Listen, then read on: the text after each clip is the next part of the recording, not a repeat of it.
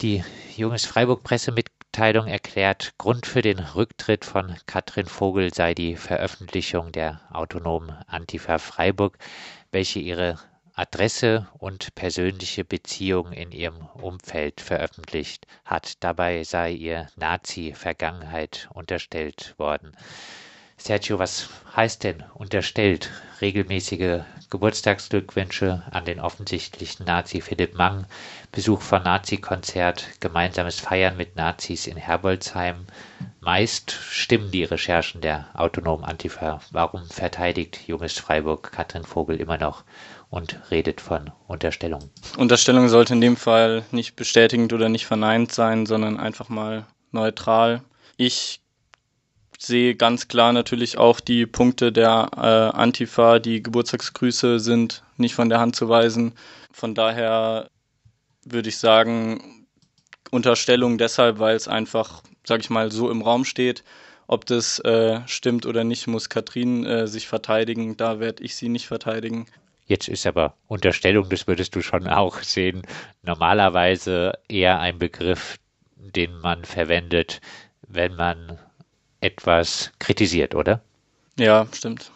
Heißt vielleicht, wenn ihr es neutral darstellen wollt, nicht ganz glücklich formuliert.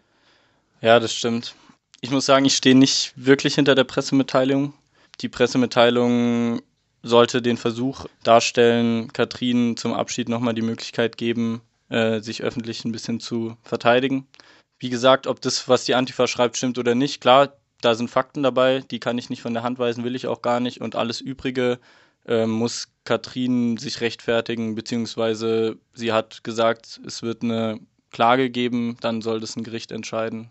Die Presseerklärung spricht von konstruierten Vorwürfen. Ähm, noch Ende 2017 war Katrin Vogel laut diesen Antifa-Recherchen in der Facebook-Gruppe Freiburger Kooperierte aktiv und äh, empfahl Anzeige wegen eines linken Aufklebers zu stellen.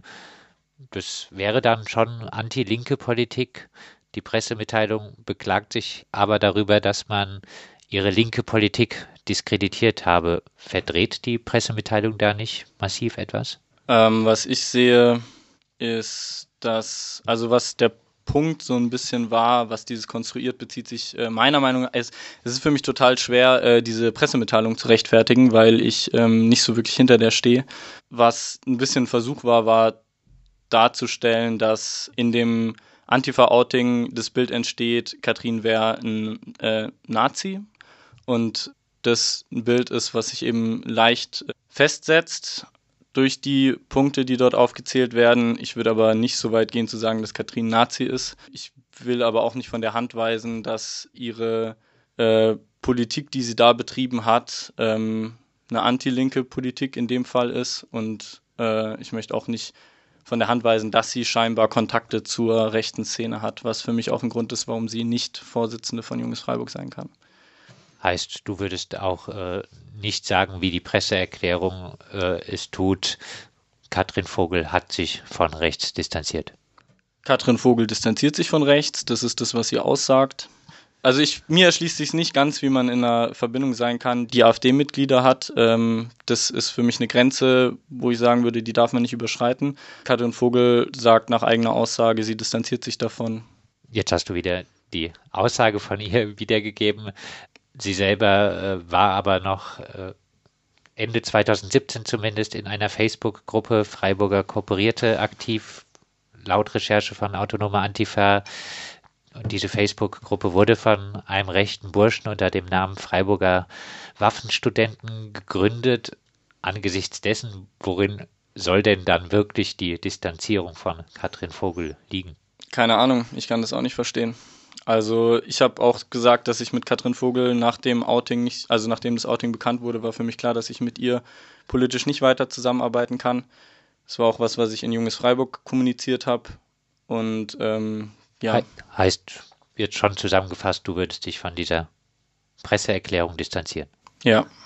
Lukas Mörchen äh, erklärte zum Rücktritt äh, von Katrin Vogel, dass bedeutet, dass die Kommunalpolitik eine junge, engagierte Frau verliert, Wäre es nicht richtiger zu sagen, Ihr Rücktritt verhindert, dass eine Verbindungsstudentin aus einer Verbindung mit vielen Verbindungen nach rechts, nach rechts außen möglicherweise in den Gemeinderat kommt?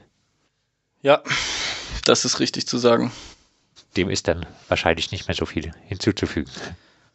Ja, also ich kann vielleicht auf Donnerstag verweisen, wo wir unsere Listenaufstellung haben werden und unseren neuen Vorstand wählen. Und ich hoffe, dass sich da dann auch ein bisschen entscheidet, welchen Weg Junges Freiburg einschlägt. Siehst du für dich persönlich schon eine Konsequenz, siehst du eine Konsequenz aus äh, diesen ganzen Geschehnissen? Also für mich war klar, dass ich nicht mit Katrin Vogel zusammenarbeiten kann. Das habe ich auch innerhalb des Vereins äh, kommuniziert. Jetzt ist sie zurückgetreten und Jetzt stellt sich die Frage, steht der Verein hinter mir als Person und ähm, hinter meiner Politik? Und das wird sich dann am Donnerstag zeigen. Das sagt Sergio Schmidt, Stadtrat von Junges Freiburg. Mit ihm haben wir über die Stellungnahme der WEDA-Vereinigung zum Rücktritt der Verbindungsstudentin Katrin Vogel vom Vorstandsposten bei Junges Freiburg gesprochen. Und Sergio Schmidt hat sich hier von dieser Erklärung distanziert.